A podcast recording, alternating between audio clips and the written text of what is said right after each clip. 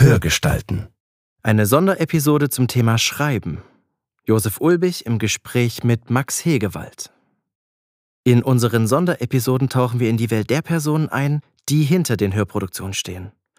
Denn jeden Tag hören wir Werke, in die sie ihr Herzblut stecken. Werke wie zum Beispiel das neue Hörspiel der Lauscher Lounge, Tinnitus. Scheiße, ich hatte doch noch ein Taschentuch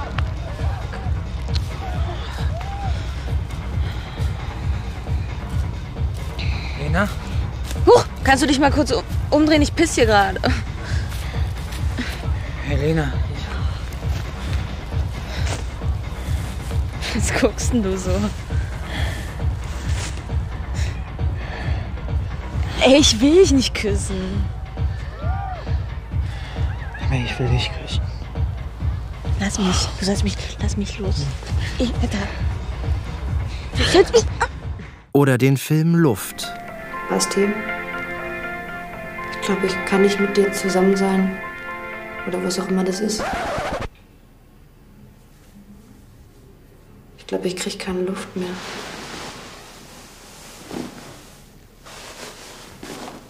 Äh, warum kriegst du jetzt keine Luft mehr? Du hängst den ganzen Tag auf deinem Scheißthron und behandelst alle anderen wie zweite Klasse. Warum denkst du, dass du was Besseres bist, ha? Oder den Film Schnee Ich essen. habe 374 Möglichkeiten gezählt, mir das Leben zu nehmen. Hallo, Leonie? Hi. Soll aber wesentlich mehr geben. Hi, ich bin Sarah. Jetzt verrat uns mal, wie du richtig heißt. Gerda? Schöner Name. Erinnert mich irgendwie an die Schneekönigin. Willst du mich verarschen? Gerda ist die weibliche Form von Gerd. So einen Namen kriegt man nur von Eltern, die einen hassen. Wir reden aber nicht nur übers Schreiben, sondern auch über ganz andere Sachen. Außerdem essen wir am Anfang Pizza, das musste einfach sein. Also, los geht's. So, das läuft. Ja? Jetzt geht's los. Geht? Ja, mach nochmal Geräusche für einen Soundcheck und ansonsten. Sehr gut. Ja, schön, dass du da bist. Ja, ich freue mich auch. Das ist Max Hegewald. Er ist Schauspieler und Regisseur. Und unter seinem Pseudonym Max Benjo ist er auch Autor für Film und nun auch für Hörspiel. Vieles passiert bei ihm parallel. Max ist neugierig, voller Energie und Ideen. Schon mit 13 Jahren war seine Liebe fürs Schauspiel geweckt und kurz darauf begann er als Schauspieler zu arbeiten. 2011 wurde er bei der Goldenen Kameraverleihung als bester Nachwuchsschauspieler ausgezeichnet. Er studierte Drehbuch und Dramaturgie an der Potsdamer Filmuniversität Konrad Wolf und schrieb und inszenierte dort eigene Filme, wie zum Beispiel den Episodenfilm Die Angsthasen oder den Mittellangfilm Schneeessen oder Nachtschattengewächse. Und seine Filme laufen auf diversen internationalen Filmfestivals. Max hat Pläne, noch weiter zu studieren. Außerdem ist er nach wie vor als Sprecher tätig, spielt auf der Bühne und reist sehr, sehr gern. Dabei beobachtet Max Menschen und Situationen und macht sich immer Notizen ins Handy, wenn er eine neue Idee für eine Geschichte hat. Und Ideen hat er viele.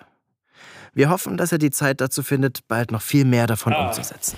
Aber schon angekündigt sogar, weil äh, dein Hörspiel für die Lauscher Lounge morgen rauskommt. Wir nehmen das einen Tag vorher auf. Wenn die Leute es aber hören, ist es schon eine Woche draußen. Ja. Ja. Ja, ne? Stimmt, jetzt, wenn, jetzt wenn bist du du hier.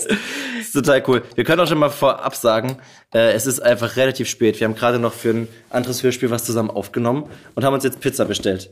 Deswegen, es wird irgendwann die Tür klingeln oder mein Handy, was beides sträflich ist. Mein Handy muss ich vor allem noch, noch mal finden. Ich habe meins ausgemacht. Das ist sehr gut von dir. Ich hole mal mein Handy hierher. ich hab's irgendwo hin. Hier ist es. Oh. Und dann wissen wir auch. Kommt, äh, vor elf Minuten kam, dass es in 45 Minuten da ist. Sehr gut. Und weil es so spät ist, trinken wir Ingwertee. Genau, das ist dein Wunschgetränk. Wie kommt's dazu? Ich bin gerade ein bisschen angeschlagen. Ja. Äh, äh, und deshalb dachte ich, so ein, so ein Ingwertee gibt Energie und macht wach. Ja, sehr gut. Ich hatte ähm, gestern noch gefragt, was, was äh, hättest du denn gern so trinken? Und da kam, darf man sich auch was Gesundes wünschen? ja, das darf man. Das ist total schön. Ich habe gehört, dass ihr euch hier regelmäßig besauft, deswegen wollte ich jetzt nochmal sicher gehen. Hat sich das rumgesprochen. ähm, ja, irgendwie ist es, ähm, es ist irgendwie lustig mit Alkohol, aber das ist nicht der vornehmliche Wunsch. Aber wenn man Leute fragt, was denn so das Lieblingsgetränk ist, hat es irgendwie oft mit Alkohol zu tun. Und dann wird es, manchmal ist es Champagner, manchmal ist es irgendwie irgendwie so ein Mixgetränk. Äh, Meine äh, Entdeckung war Likör 43 mit Milch. Weil ich das ehrlich oh. gesagt nicht hatte. Ich kannte das nicht Das ist so ein vorher. Charlottenburger Ding, oder? Sogar, glaube ich. Ist das ein Charlottenburger Ich glaube Ding? ja, ich das irgendwie mal. Du bist ja Berliner. Du weißt sowas. Du bist wahrscheinlich besser als ich. Ja, allerdings, äh, ich komme nicht aus Charlottenburg, ich komme aus, äh, aus Pankow tatsächlich. Aus Pankow. ja, ich bin ein richtiger Pankower. Geil. Hast du mit äh, Akzent irgendwie, äh, mit Dialekt natürlich, äh, gesprochen früher? Gab's das bei euch zu Hause? Nee, also als ich, als ich mit Schauspiel angefangen habe, ähm, jetzt gerade beim Fernsehen, gab es dann manchmal so kleine Wörter, wo Ja. dann der Tonmann meinte, kannst du das nicht ganz so berlinerisch aussprechen. Und dann bin ich natürlich sofort ins äh, Geil. Hochdeutscher geworden, aber ja. Also in der Familie macht man das schon. Wann hast du denn schon angefangen? Du warst schon sehr zeitig mit Schauspiel unterwegs, oder? Ja, ich glaube, es ging. Also ich bin kein Kinderdarsteller gewesen, aber ich habe so als Jugendlicher mit 13 angefangen, Theater zu machen. Und ähm, auch tolle Erfahrungen da gesammelt und bin mit meiner damaligen Theaterpädagogin auch immer noch äh, in Kontakt. cool. Wir arbeiten immer noch zusammen und ähm, dann bin ich irgendwann zum Theater weiter und irgendwann kam Film dazu. Ja. Ja, ist echt verrückt. Äh, aber bevor wir da weitergehen, ich, wir haben ja vorhin schon ein bisschen gequatscht, eben weil wir gerade schon was aufgenommen haben. Und da ist mir gerade erst wieder eingefallen, du warst schon in meiner Wohnung, bevor wir uns eigentlich das erste Mal so richtig gesehen haben. Tja, genau Wie so ist denn das passiert? Also lieber Josef, äh, ich habe ein Hörspiel für deine Firma aufgenommen. ja, ist, ja. und durfte, äh, durfte Regie machen und äh, dann habe ich gehört, äh, dass einer der Regisseure der Firma und Dramaturgen ähm, seine Wohnung netterweise zur Verfügung stellt für unser On-Location-Hörspiel. Und das war deine. Ja. Und ich, ich habe mich irgendwie gar nicht geschafft zu melden vorher und kam dann in diese Wohnung und dachte, Scheiße, du hast nicht mal geschafft, ihn anzurufen, dass du jetzt in die Wohnung gehst. Er weiß noch nicht mal, was da, was da passiert. Nee, das wusste ich nicht, aber es, es war so, äh, es, wir brauchen noch eine Wohnung mit, mit ne, wo Küche und Ofen und so und wo man mit mehreren Leuten drinstehen kann, damit man es aufnehmen kann. Und dann habe ich nur gefragt, halt, äh, ein paar Leute kannten ja die Wohnung, ich so, wir sind eh nicht da, wir waren da gerade im Urlaub. Ja. Wo wart ihr? Wir waren in Georgien und in, schön. in Aserbaidschan. Äh, aber da nur ganz kurz. Und dann war das irgendwie ganz witzig, dass währenddessen krieg ich so einen Anruf. Ich dachte, hä? Das ist Arbeit? Das ist doch bestimmt dann wichtig, wenn jetzt. Und dann war es noch nur kurz, ähm, äh, war das äh, deine Regieassistentin Jana. Und dann war es, ah ja, stimmt, die Aufnahmen gehen los, voll gut. Und dann habe ich es auf Instagram irgendwann gesehen. Das war irgendwie ganz geil. Hier mit dem Pinguin abgehangen, mit Karl. Ja. das war sehr witzig. Ja, es gibt in, in Josis Wohnung einen, einen großen Stoffpinguin. Und äh, mit dem wurden auch allerhand Fotos gemacht. Es gibt eine ganze Fotoserie mit deinem Pinguin. Äh, Geil, ja. Und das, das Geilste ist, wir hatten ja einen Kinderdarsteller, äh, der ist äh, zehn gewesen und der musste Mhm. halt irgendwann früher weg, logischerweise, weil der darf halt äh, rechtmäßig nicht so lange arbeiten. Mhm. Und dann hat ähm, unsere beiden Hauptprotagonisten halt mit diesem Pinguin gespielt. Aber teilweise auch sehr ernste Szenen, was dazu führt, dass dieser Pinguin am Boden schlafend lag und unser Hauptdarsteller Jonathan Berlin ihn hochgenommen hat und behutsam ins Bett gebracht hat. Was einfach zur Aufnahmeausfällen führte, weil wir so ein heftiges Gelächter ausgebrochen sind. Ja, Karl hat doch wirklich alles irgendwie mitgemacht. Den, den haben wir äh, aus von einer äh, Weihnachtsfeier von meinem alten Studium irgendwie mal. Ja. Äh, am Anfang wollte ich ihn, glaube ich, klauen, aber ich habe ihn dann offiziell mitbekommen. Das, das Thema war Film, natürlich, weil wir irgendwas mit Medien studiert haben. Und äh, ich habe dann ein Tutorium gemacht gehabt, wo ich so die Erstsemester unterrichtet habe. Und äh, die haben das ausgerichtet und da hat einer einfach so einen großen Madagaskar-Pinguin einfach dabei gehabt und hat ihn halt da hingestellt und alle fanden ihn geil und alle haben mit dem getanzt und ich wollte ihn irgendwann mitnehmen und war dann so an der Tür mit ihm und dann kommt ausgerechnet sie da vorbei. Ja, ja, der gehört zu mir. Ich so, ja, das stimmt. Und sie, du willst ihn mitnehmen, ne? Hm. Nee, kannst du gern machen. Ist schön, wenn er ein neues Zuhause hat. Und so habe ich ihn mitgenommen. Und dann hab, hat es auch mit den Fotos angefangen. In S-Bahnen. Und so. so weit ist ja schon rumgekommen. Ja. Großartig. Und deswegen heißt unser WLAN auch Karl sieht alles, weil er einfach in der Bude hockt und immer alles beobachtet. Immer alles beobachtet. Ja. So. Bis ich gecheckt habe. Ich habe aber natürlich als erstes auch nach diesem WLAN-Passwort gefragt. Und äh, dann hieß es, Karl sieht alles. Und dann irgendwann habe ich begriffen, dass dieser Pinguin auch Karl heißt. Ja. Und dann war ich so, ich muss diesen Josef unbedingt mal kennenlernen. Ja, und jetzt sind wir hier. Das ist sehr schön. Das ist ja eine Sonderepisode, wo wir auch noch mehr als das äh, reden, was man, du kannst ja alles abdecken irgendwie. Du, du schauspielerst, du schreibst, du machst Musik, du führst Regie, du machst alles. Musik mache ich nicht so. Ich, ich spiele ganz gerne mal Klavier, aber Ich würde mich nicht als Musiker bezeichnen. Aber ja, irgendwie doch. Ja, ich mache das gerne. Also diese drei Sachen, ich finde das ganz toll. Und ich würde auch nicht auf eins verzichten wollen. Ich brauche immer so einen schönen Ausgleich. ist echt cool. Wir müssen uns mal da hinarbeiten, äh, irgendwie, um zu verstehen, wie, äh, wie das alles passiert ist und so. Wow, Oh, jetzt das ist die unsere Pizza. Pizza. Geil. Ich flitze vor. So, jetzt sitze ich hier ganz alleine auf der Couch, während Josef unsere Hawaii-Pizza mit äh, Pesto, wie auch immer das zusammenpasst, bestellt hat. Ich weiß ja nicht, ob die Charlottenburger Pizza was taugt. Aber ich habe wahnsinnigen Kohldampf. So. Das ist doch geil. So. Hier. Dann mach ich jetzt auch die Tür wieder zu. Oh, mit Pinienkern, super. Ja. Ach so, oh Gott, das darfst du, ne? Doch, doch, ja, ja. Gott. ich habe nur eine Haselnussallergie. Ja, Nee, alles gut. Das ist alles total gut aus. Allergien sind irgendwie auch blöd. Hat sie schon geschnitten, ne? Guck Die ist geschnitten. Stückchen. Los geht's. Dankeschön. Ja, gern. Äh, aber hast du noch, du hast noch keinen blöden Unfall mit Haselnuss-Sachen gehabt, oder? Nee, also es ist auch nicht so, dass ich dann tot umkippe. Das kratzt nur so blöd im Hals. Ich glaube, weil ich als Kind einfach zu viel Nutella genascht habe. Also immer so anderthalb Gläser am weg? Tag. Ja, Ah, ja, klar. Ja, klar. Scheiße. Ich glaube, es war der, das Problem war mein, mein Nutella-Konsum. Krass. Also Kinder aufgepasst. Okay. Also, wir haben außerdem festgestellt, dass du auch noch eine äh, Verbindung hast in, ein, in, in meine Geburtsstadt, na, nach Pirna, da wo ich aufgewachsen Pirna, bin. ja. Du meintest das gerade so, du hast angefangen zu sechsen. Ich so, äh, wo hast du das jetzt äh, aufgeschnappt? Er meinte so, ja, ich habe Leute in Pirna. Das ist Ja. abgefahren.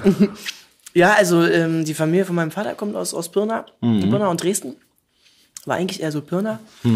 Und ähm, ja, ich war halt früher, als mein, als mein Opa noch gelebt hat, war ich viel da und habe Cousins getroffen, Tanten, Onkel. Ähm, ich habe auch noch Familie, die da wohnt. Und ähm, danke. Und ähm, ja, Cool. ich äh, finde es cool, mal da zu sein. Das ist so ein, ja, für meinen Vater ist es halt auch cool, wenn ich ihn begleite, so in seiner, in seiner Heimatstadt. Äh, Eigentlich ist er in Berlin geboren, aber natürlich hat er durch seine Geschwister, die alle da groß geworden sind. Hast du Geschwister? Ich habe eine große Schwester, ja. Viel größer? Naja, eigentlich kleiner als ich, aber sie ist älter. Ja. Ja, Ja. also zwölf Jahre Unterschied haben wir. Zwölf, das ist schon echt viel. Da kriegt man nicht mehr so viel voneinander mit, oder? Nö, aber dafür habe ich jetzt tolle kleine Nichten. Ah, cool. Ja, Ja. na klar. Das geht ja auch irgendwann los. Mm. Du hast in Berlin also auch Schule gemacht. Und äh, wahrscheinlich dann Gymnasium. ja, ja, sorry, äh, iss mal in Ruhe. Ich muss auch noch ein bisschen einfach essen. Ähm, und dann hast du mit 13, sagst du, schon angefangen, Theatersachen zu machen. Äh, Liegt das irgendwie in deiner Familie irgendwas? Oder wie, wie ist denn da so der Wunsch gekommen, da hinzukommen, irgendwie oder das zu machen? Nee, ich glaube, mit 13 war ich so voll in der Pubertät. Und so voll ähm, in meiner Welt. Und wollte, was ich früher machen ich wollte immer zum Film und Geschichten erzählen. Ja. Ich wollte als Kind immer eigentlich Kinderbuchautor werden. Und Illustrator. Ja. Meine Eltern sind beide Maler. Meine Schwester ist Fotografin. Und Da lag irgendwie das Bildliche schon mal da. Und irgendwie wusste ich, ich interessiere mich voll für Materialien, für Geschichten, irgendwas mit Kunst. Cool. Und dann habe ich mich, ähm, bin ich in ein kleines Kieztheater ähm, gegangen, ähm, durch so einen Zufall und habe mir die Inszenierung Hamlet angeguckt, die junge, ganz junge Schauspieler, so 19, 18, 19, 20 gemacht haben. Ich fand die ganz toll und habe mich äh, in eine in eine Schauspielerin verliebt, verknallt, ähm, als damals 13, 14-Jähriger und bin deshalb zu diesem Theater hin und habe dort mit einer Jugendgruppe angefangen. Und ähm, diese Schauspielerin ist irgendwann weitergewechselt an die Volksbühne ins Jugendtheater. Dann bin ich dahin. Dann war ich irgendwann, dann war sie irgendwann weg, die war ganz erfolgreich dann. Und ich war mit diesem Jugendtheater, bin ich zu freien Gruppen gekommen in der Volksbühne und ein Statist da mitgemacht auch und Cool. in einem anderen Theater noch gearbeitet. Und ja, so kam es dann, dass ich ins Spielen reingekommen bin. Aus Liebe mit dem Theater angefangen. Das ist ja ganz süß. War die auch zusammen? Nein, nein, nein, wir haben, ich habe mit ihr Einfach glaub ich, zweimal, ich habe Liebe. geschwärmt, ich habe äh, zweimal mit Ja, ihr gesprochen. War eine super Schauspielerin. Cool. Und dann, also wie, also wie ist es denn überhaupt so zeitig, das anzufangen und das immer parallel zu haben? Naja, man macht, ich habe mich immer gelangweilt in der Schule. Nicht, weil ich so ein wahnsinniger Überflieger war, sondern einfach, weil Weil es ja, weil es nicht schnell genug war. Ja. Meine Kunst und Deutsch fand ich immer toll. Ja. Und dann habe ich halt immer nachts geprobt, tagsüber in, in die Schule. Ja. Cool. Genau. Aber, aber du hast doch bestimmt noch andere Sachen währenddessen gemacht. Also was, was sind denn noch so deine, deine Hobbys da so gewesen? Also ich, ich, ich frage das immer, weil ich das gerne irgendwie verstehen will, wie man das so macht, wenn man so jung anfängt, schon den Beruf zu machen, den man jetzt macht. Also nicht, dass du, ich meine, wir sind ja gleich alt. Ist jetzt ja nicht so, dass äh, irgendwie schon 60 Jahre das Gleiche irgendwie gemacht wird, aber ähm, wenn einen das schon so ewig begleitet, gibt es bestimmt noch andere Sachen, die einen auch noch begleiten, die dann mehr Hobby sind und dann nicht so doll Beruf. Ja, also ich, ähm, ich habe früher, glaube ich, viel gern, ich habe gern Hörspiele tatsächlich gehört und gelesen, ähm, Klavier Ja. gespielt. Mm. Ich war nie so der Sporttyp, sportlich, aber jetzt nicht so ein Sportfanatiker. Ich finde, ich glaube, Spielen und Filme gucken und Ja. Geschichten lesen und schreiben, das war mein Hobby einfach. Ja. Das sind wir schon echt beim, beim Schreiben. Das heißt, du hast es echt schon so zeitig auch gemacht. Ja. Obwohl eher so Kurzgeschichten und sowas. Nicht geschrieben früher. Mhm. Die ganzen Pubertätsthemen abgearbeitet. Das oder? sowieso. Ich habe auch, Ja. gibt auch ein Tagebuch, was äh, verbrannt wurde irgendwann von mir. Ja, wirklich? Das ist, äh, ich habe mein Tagebuch verbrannt. war das reinigend, das, das zu verbrennen? Oder Mhm. Das war wie Notwehr in dem Moment. Ähm, ja, ich glaube, so, ich hab am Anfang der Pubertät in einem Buch geschrieben und am Ende der Pubertät ähm, das Ding nochmal gelesen. Ja. Und mich so dafür geschämt, dass ich es ähm, krass. Ja. sofort verbrannt habe. Und heute bereue ich's. Ja, ich glaube, man bereut es immer. Ich habe das mit, ich habe auch alle Sachen, glaube ich, weggeworfen. Aber weniger, weil ich mich geschämt habe, sondern es war so, ich heb sonst echt viel Sachen auf. Du hast ja auch unsere Wohnung gesehen. Es steht ja doch viel Krams auch rum. Aber ähm, irgendwie habe ich mir angewöhnt, nach der, Sch- nach der Schule, nach ne- ein Jahr abgeschlossen war, einfach alles wegzuwerfen, weil ich so dachte, brauchst du eh nicht mehr. Also entweder hast du es jetzt im Kopf oder sonst guckst du halt eh woanders nach, als deine Aufzeichnung nachzugucken, was wann passiert ist und so.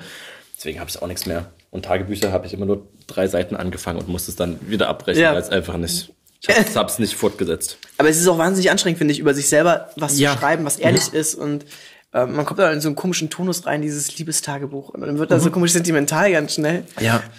Diese ganzen großen Themen, die aufgeworfen werden, Ja. Mhm. dann auf einmal. Man, also irgendwie ist das ja auch schön.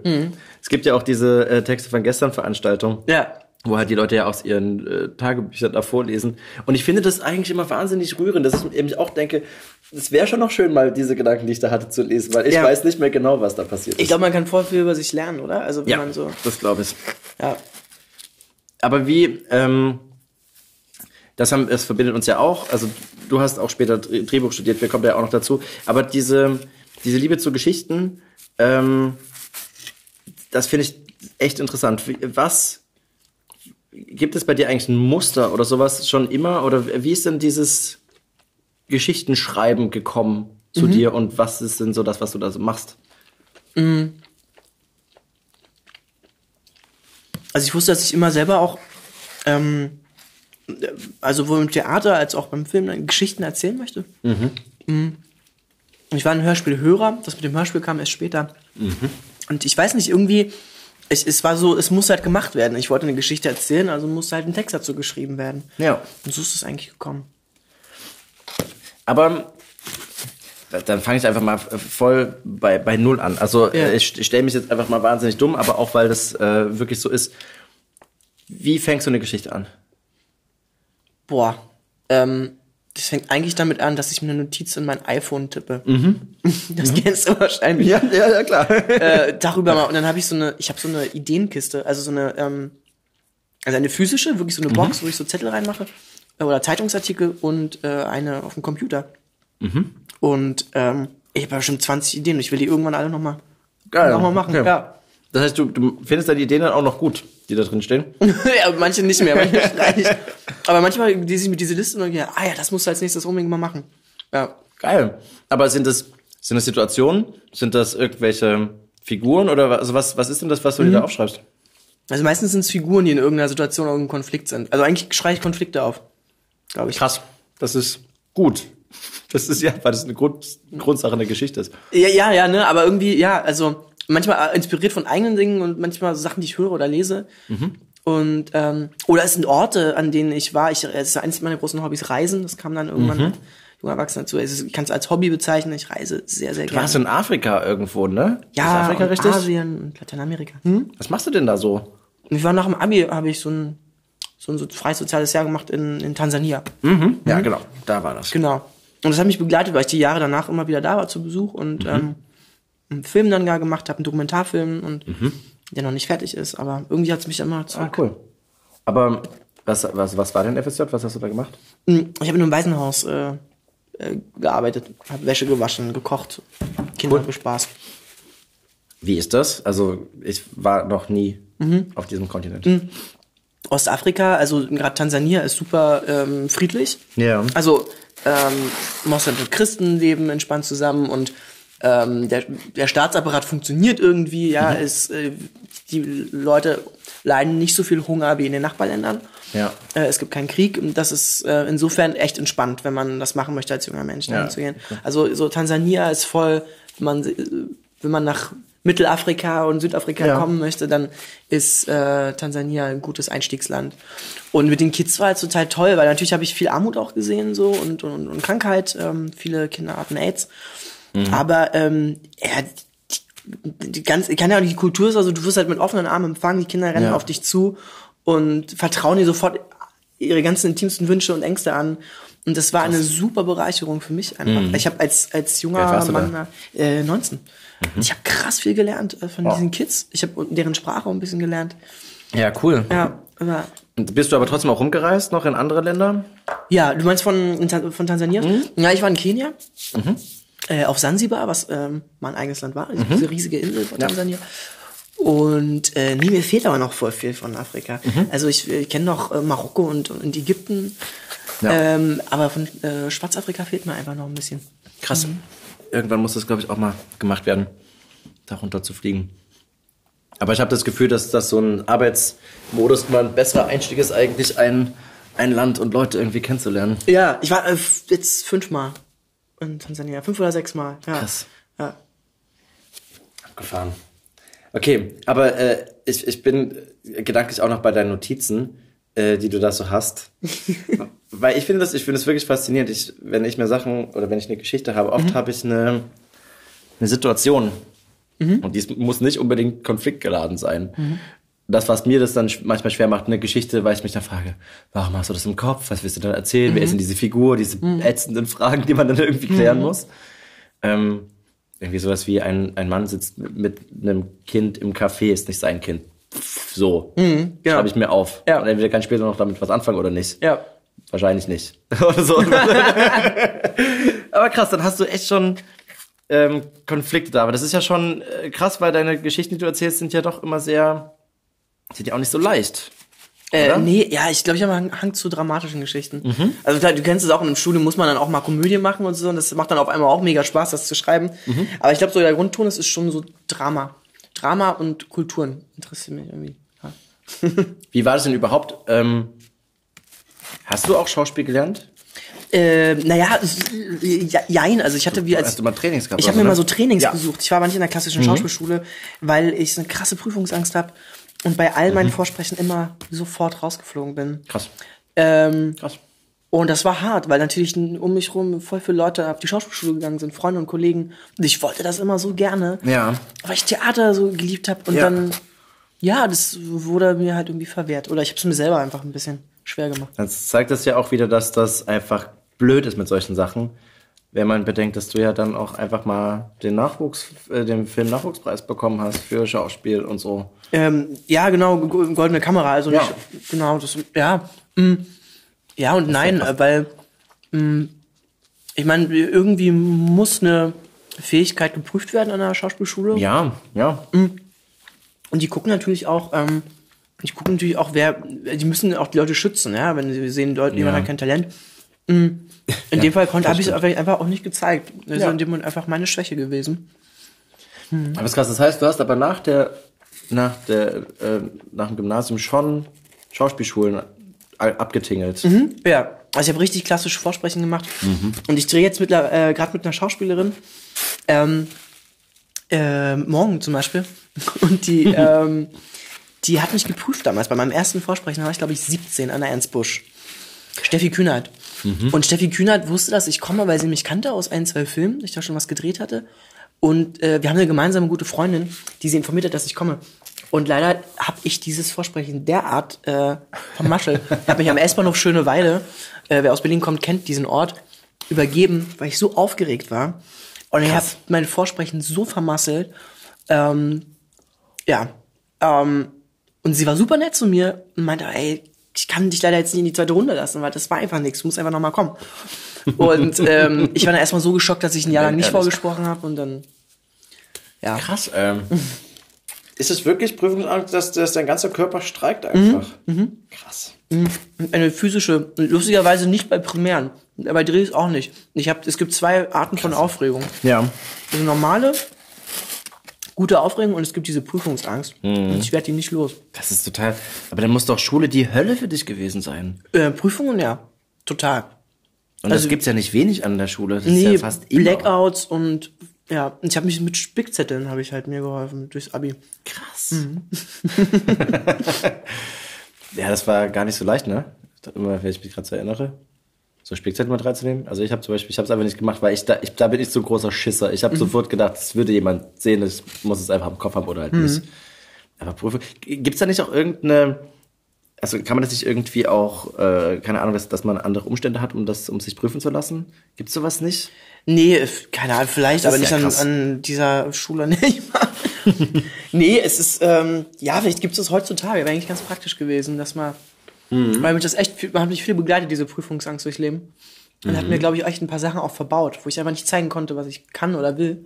Magst du davon erzählen, was das so ist? Also, oder ist das? Oh, Äh, ja, ach, ich hatte natürlich, es sind so, es ist so krass, weil wir haben eigentlich voll das gute Schulsystem in Deutschland, ja, dass wir das überhaupt so machen können. Aber Mhm. Ja. es sind dann so Sachen wie, ich musste halt, ich war an einer, an einem naturwissenschaftlich betonten Gymnasium Mhm. und dann musste ich Deutsch und habe ich Deutsch und Kunst genommen als Profilkurse Mhm. und musste Mathe als Leist, als als Prüfungsfach nehmen und habe in Mathe einfach komplett versagt. Ja. Ähm, ja, und das hat mir halt voll viel krass verbaut, weil ich halt bestimmte Sachen nicht studieren konnte. Du Ah, hast ja, ja auch in Berlin, in Berlin oder Umgebung studiert, du kennst das. Ja. Man kommt dann halt nicht rein, wenn man nicht den perfekten NC hat. Ja, ja, ja. Ja. Das ist so ein bisschen, ich glaube, das müsste man irgendwie abschaffen. Oder wie so Bewerbungsgespräche einführen, Mhm. dass man wirklich weiß, ja, also wer was machen will. So. Ja. Das ist auch wirklich, das ist total verrückt. Ich habe eigentlich ein relativ gutes Abi mit 1,5 gehabt und ähm, habe mich dann auch für Medienwissenschaft in Potsdam eingetragen. Und da ist der NC halt einfach bei 1,3 oder 1,2 gewesen. Genau, ja. Und dann habe ich dann eine Absage bekommen, deswegen habe ich dann noch gar nicht damit gerechnet, da noch hinzukommen. Und ich bin dann durchs Losverfahren dann dazu gekommen. Also einfach nur wahnsinnig Glück gewesen, da hochzukommen. Mhm. krass. Ja. War das gutes Studium da in Potsdam? Das war echt ganz, ganz gut, Mhm. weil mir das die Möglichkeit gegeben hat, ähm, ich wollte eigentlich Schauspiel auch studieren. Ah, ja? Und hatte halt nur diese Abwägung, dass ich am Anfang meinte, ah, vielleicht will ich noch irgendwie was erst so studieren. Ich war mir Mhm. noch nicht so ganz so sicher, ähm, was ich bei den Vorsprechen machen wollte und so, hatte aber eigentlich eine Liste, wann man sich wo bewerben muss und Mhm. so. Und dann habe ich halt gesagt, okay, ich bewerbe mich einfach und wenn Zusagen kommen, entscheide ich aus dem Bauch heraus, ob das das Richtige ist oder nicht. Mhm. Und ich habe fast alles weggeworfen, bis auf Potsdam. Die haben halt dann abgesagt. und dann dachte ich, so, okay, dann machst du jetzt Schauspiel und dann kam irgendwie zwei Wochen später so ein Nachrückding. Mhm. Genau, und, und das hat mir irgendwie die Möglichkeit gegeben, so ein allgemein so eine Allgemeinbildung noch weiterzumachen, weil Ja. das so, aber, aber in dem Bereich, den ich halt geil finde, alles, Mhm. was so mit Medien zu tun hat und was auch so ein bisschen philosophisch ist. Ja. Weil diese Medien nicht nur äh, Fernsehen und äh, Mhm. Zeitung waren, sondern auch Farbe, also alles, was sich vermittelt. Und Mhm. da hatte ich voll Bock drauf. Das war ganz geil. Und halt Praxis und so. Das ist so witzig, weil als ich in der Filmhochschule in Potsdam angefangen habe, äh, Mhm. wir hatten viel mit den Medienwissenschaftlern zu tun Mhm. von unserer Uni und es viele aus der Uni Potsdam sind dann zu uns an die Uni gekommen, Ja, haben ihren Master stimmt. gemacht. Ja. Und das war immer, es hieß immer im ersten Semester, also es wurde sich wahnsinnig viel lustig gemacht über die Medienwissenschaftler, weil die halt viel eine größere, größere Gruppe sind. Ja. Und ähm, also es wurde immer, also böse Zungen haben gesagt, die Wannabes, was natürlich völliger Schwachsinn ist. Ja. Äh, und es hieß gleichzeitig, stellt euch gut mit den Medienwissenschaftlern. Es hat sich bewahrheitet, weil nämlich die ganzen Leute, mit denen ich studiert habe, die sind jetzt in irgendwelchen Redakteurspositionen, Ja, geil. die leiten Festivals. ähm, Ja. Das Max Ophüls Festival wird äh, geleitet von jemandem, der auch studiert hat bei mir. Und äh, ja, das stimmt total. Also Das ist ja wie in der Schule, dass man mit der Küchenfrau und mit den und äh, und mit den ganzen Putzleuten sich gut stellen musste, Ja. um irgendwelche Sachen zu machen, die man sonst nicht machen konnte. Ja, Irgendwo ins Zimmer stimmt. Mhm. reinkommen und irgendwelche Dummheiten machen. Und mit so. der Sekretärin. auch, Ja, ne? natürlich. Jeder hat es versucht. Nicht alle durften. Voll gut. Ähm, aber bei euch war Medienwissenschaft ja schon ein bisschen krasser ausgerichtet, ne? Ja, Also, dass da was, wir wir sind nach Medienwissenschaft nichts. Nee, ach krass. Nee, es ist total, es ist eigentlich voll der gute Studiengang. Es ist mir erst später aufgefallen, weil die Medienwissenschaftler haben ganz viele Brückenpositionen übernommen. Also wir hatten nicht genug, Pro- genug Produzenten für alle Filme. Mhm. Ja. Für die Medienwissenschaftler haben dann die Produktion übernommen Ja, ja, cool. und sind Produzenten geworden und ähm, mit Bravour. Also Ja. es ist voll, und ich finde auch, es ist total gut, wenn jemand in die Redaktion geht und es mm, vorher Ja, mal profund hat, studiert ja, hat einfach. Fall. Ja. Nee, das ist auch cool, das, das das Schöne an der HFF, zu der ich ja auch fast gekommen wäre. Mhm. Aber die, die, es ist ja, die Uni Potsdam ist ja einfach ein bisschen getrennt Mhm. und das ist natürlich theoretischer und die FH macht da so ein bisschen mit bei dem Studiengang. Ja. Und es ist, wie gesagt, ich finde, man, ich bin dann einfach relativ gut allgemein ausgebildet worden und kann Ja. äh, argumentieren und Texte kritisch hinterfragen und so Mhm. Kram machen, aber so ein richtiger Posten danach, den gab es einfach nicht. Mhm. Wann hast du denn angefangen in Potsdam mit, mit Studieren? 2012, nee, 2013? 2013. Mhm. Ja. Ja gut, dann wären wir auch nicht in eine gemeinsame Klasse gekommen. Ich habe mich 2014 da beworben. Ah, okay. Auch, also ich habe angeschrieben die HFF in München, in Potsdam und die DFFB. Echt, ja? Mhm. Ach krass, äh. Aber warte mal. Ich habe irgendwann habe ich auch Mappen. Ich glaube erst im, im zweiten Jahr, also dann 2015 habe ich äh, Mappen mit. Und das, man muss dann auch vorauswählen, also Studenten. Also als, Ja. als Student aus dem höheren Fachsemester musst du sozusagen die Mappen dir durchlesen und Ah, ja, vorsortieren. Ja, ja. Da muss man erklären, wenn man sich bewirbt bei einer, äh, bei den äh, staatlichen Schulen, ich weiß nicht, ob das auch bei privaten ist garantiert, muss man irgendwelche Schriftsachen abgeben, teilweise eigene Sachen, die man schon hat und äh, ab und zu auch äh, Texte, die gefordert werden. Also eine Ja. Analyse von oder ein kurz Genau, man reicht eine Mappe ein, Text ne? zu, genau. Ist in der DFFB äh, genauso wie im Potsdam, ne? Genau. Die ist ja nicht unaufwendig. Ich hab, auch am Anfang unterschätzt. Ey, aber ich, glaub, ich, ich sag dir, Drehbuch war ein Witz gegen, ähm, gegen Regie. Ich habe mich an dieser Uni die drei Jahre davor für Ja. Regie beworben. Und ich wurde dreimal mit meiner Mappe eingeladen zu einer Prüfungswoche. Die Ja. geht eine ganze Woche, diese Prüfung. Und ich habe das dreimal mitgemacht. Und beim dritten Mal hatte ich eine äh, Zusage zur Prüfung in Ludwigsburg. Und ich bin mir sicher, dass die mich genommen hätten. Aber ich dachte, wenn ich schon zum dritten Mal in Potsdam bin, diesmal nehmen sie mich. Und die haben mich nicht genommen. krass. Und dann haben sie mir haben sie gesagt, ich soll doch Drehbuch machen. Dann habe ich mich für Drehbuch beworben und dann haben sie mich für Drehbuch genommen. Aber Cool. noch heute bin ich sauer. Aber das heißt, du bist auf Umwege dahin gekommen. Ich bin auf Umwege zum Drehbuch Ah, gekommen. Ja. Ich dachte, das ist gar nicht schlecht, weil man als, als Dramaturg eine, eine gute Ausbildung hat und ich habe gern geschrieben und dachte, naja, mache ich das einfach. Ich, ich habe für, für das Studium bei Alarm für Cobra 11 ein Praktikum gemacht. Ah. Ich hatte nicht die besten Voraussetzungen, weil ich noch nie eine Folge gesehen hatte. Als, als Autor oder? Äh, also ne, ich, äh, nicht, als, nicht für die, von der DFB, sondern noch von Medienwissenschaft Mhm. aus. Musste man irgendwie so ein Praktikum machen. Und ich bin da auch auf Umwege hingekommen. Wie gesagt, ich habe die Serie nicht gesehen gehabt. Ich kann mit Autos auch nicht so wahnsinnig viel anfangen. ich war echt nicht so qualifiziert. Ich meinte aber am Anfang, wo ich denn sein wollte. Und bin ich in die Stoffentwicklung gegangen, weil ich dachte, das, das ist irgendwie das, was mich am meisten interessiert. Und dann war ich bei diesen ganzen Konferenzen dabei und habe halt so gesehen, wie coole Stoffe teilweise nicht so cool werden durch ein paar Vorgaben, andere Stoffe aber auch einfach gut funktionieren und das selbst bei Formaten wie Alarm für Cobra 11, wo man das nicht vermutet, wahnsinnig viel Liebe und Arbeit in dieser Stoffentwicklung steckt. Ähm, es ist, ist ja auch eine Kunst für ein Format zu schreiben und äh, Absolut. so komisch man das auch fit mag, das Format, aber es ist eine Kunst dafür zu schreiben, dass es immer wieder passt und einfach irgendwie 30 verschiedene Autoren für das gleiche Produkt irgendwie Ja. schreiben. Ist ein Handwerk am Ende, ne? Genau. Also das Autoren sind auch Handwerker, ja. Und da ist mir das am, äh, zum ersten Mal aufgefallen, dass ich so gemerkt habe, ach, eigentlich hast du Bock, das auch zu schreiben. Wenn die jetzt so die ganzen Geschichten machen, mach das doch mal auch. Und da habe ich eine erste Adaption für ein Hörspiel gemacht. Mhm. Und dann habe ich erst gedacht, man könnte ja mal ein Drehbuch machen, weil das dem Hörspiel einfach am nächsten kommt. Und du warst eigentlich Hörspielfan sozusagen. genau, ja, ich habe Hörspiele ähm, schon immer gehört und irgendwie wollte ich auch darin mal weiterarbeiten. Aber es ist halt, mal ganz ehrlich, ist ja auch ein bisschen unrealistisch, da drin zu arbeiten, weil es gibt keine Ausbildung dafür. Ja. Es gibt wenige Produktionsfirmen im Endeffekt, die sowas machen. Ich habe das irgendwie dann versucht, da habe ich gesagt, ein Drehbuch, und wenn du mal ein Drehbuch hast, kannst du vielleicht mal ein Hörspiel machen und so. Ja, so bin ich dann dazu gekommen. Ah ja. Ach, ist witzig. Ja, ich, ja, es ist echt so, ne? Äh, Hörbuch wird sehr, oder Hörspiel wird sehr stiefmütterlich behandelt an den Schulen. Also bei uns Ja. war das so. Obwohl man bei euch wenigstens mit dem Hörspiel abschließen kann. Kann man? Ja. Ah ja. Also wir hatten auch Unterricht im, im Hörspiel, aber es war halt sehr wenig. Wir hatten nicht viel. Ja. Und daher ist es so ein tolles Berufsfeld, also gerade in Deutschland, weil ich glaube, außerhalb von Deutschland, also ich glaube, Deutschland ist so mit Hörspielen so am, Ja, ja, das ist, hat so geschichtliche Gründe, dass Mhm, das ähm, wegen Krieg und so und Theater waren zerstört und Kinos und man hat im Radio ganz viel Hörspiel auch, also Kultur der- der- über, über den Rundfunk verbreitet. und der Millionen Rias wahrscheinlich auch, ne? Ja, Also, genau, auch. Und es ist halt schon, schon ganz abgefahren, dass es diese Tradition gibt und ich finde diese Form einfach so spannend Mhm. zu erzählen. Das ist großartig, ja, das ist eine ganz tolle, dieses, ja, also dieses, mit dem Radio gemeinsam so einer Geschichte lauschen, ja. Ja. Ich finde das ist großartig, ja. Wie war denn das dann für dich? Jetzt kommen wir doch direkt mal zu Tinnitus. Wie war denn das dann für dich, vorher Drehbücher zu schreiben, visuell zu denken, auch schon Regie geführt zu haben, selber Schaus zu Schauspielern und jetzt dieses Medium eigentlich dann neu zu beginnen, oder? Du hast noch nie ein Hörspiel vorher gemacht gehabt. Äh, also nicht, nicht als Regisseur, nee. Okay, aber nee. geschrieben hast du schon. Äh, ja, beziehungsweise ähm, wir haben in der Ausbildung in Potsdam haben wir auch äh, ein Hörspiel gemacht, ein kurzes Hörspiel, Okay. Regie geführt und geschrieben, aber natürlich nicht in der Komplexität. Und Ja. ähm, äh, ich kannte Hörspiel als Sprecher, Schauspieler und es ist was anderes, äh, weil du als Autor ja, du musst ja, also du musst einfach anders denken, ne? Wie, Ja. wie, wie kriegst du Aktionen in die gut umgesetzt und dass es künstlich klingt oder erklärend. Und ich glaube, es hat voll geholfen, dass ihr mir vorgeschlagen habt, dass es ein On-Location-Hörspiel wird. Weil äh, ich da ganz anders mit den Schauspielern arbeiten konnte. Die hatten ein Gegenüber, wir hatten die Geräusche da, wir haben sofort gemerkt, wenn Dinge nicht funktioniert hätten. Ja, Ja. man sagt, okay, das, wir spielen das jetzt so, aber das, das klingt eigentlich total scheiße am Ende und unglaubwürdig. Ja. Und das hast du beim Live-Hörspiel oder beim On-Location-Hörspiel sofort checken ja. können. Ne? ja, klar. Und das hat mir, glaube ich, geholfen.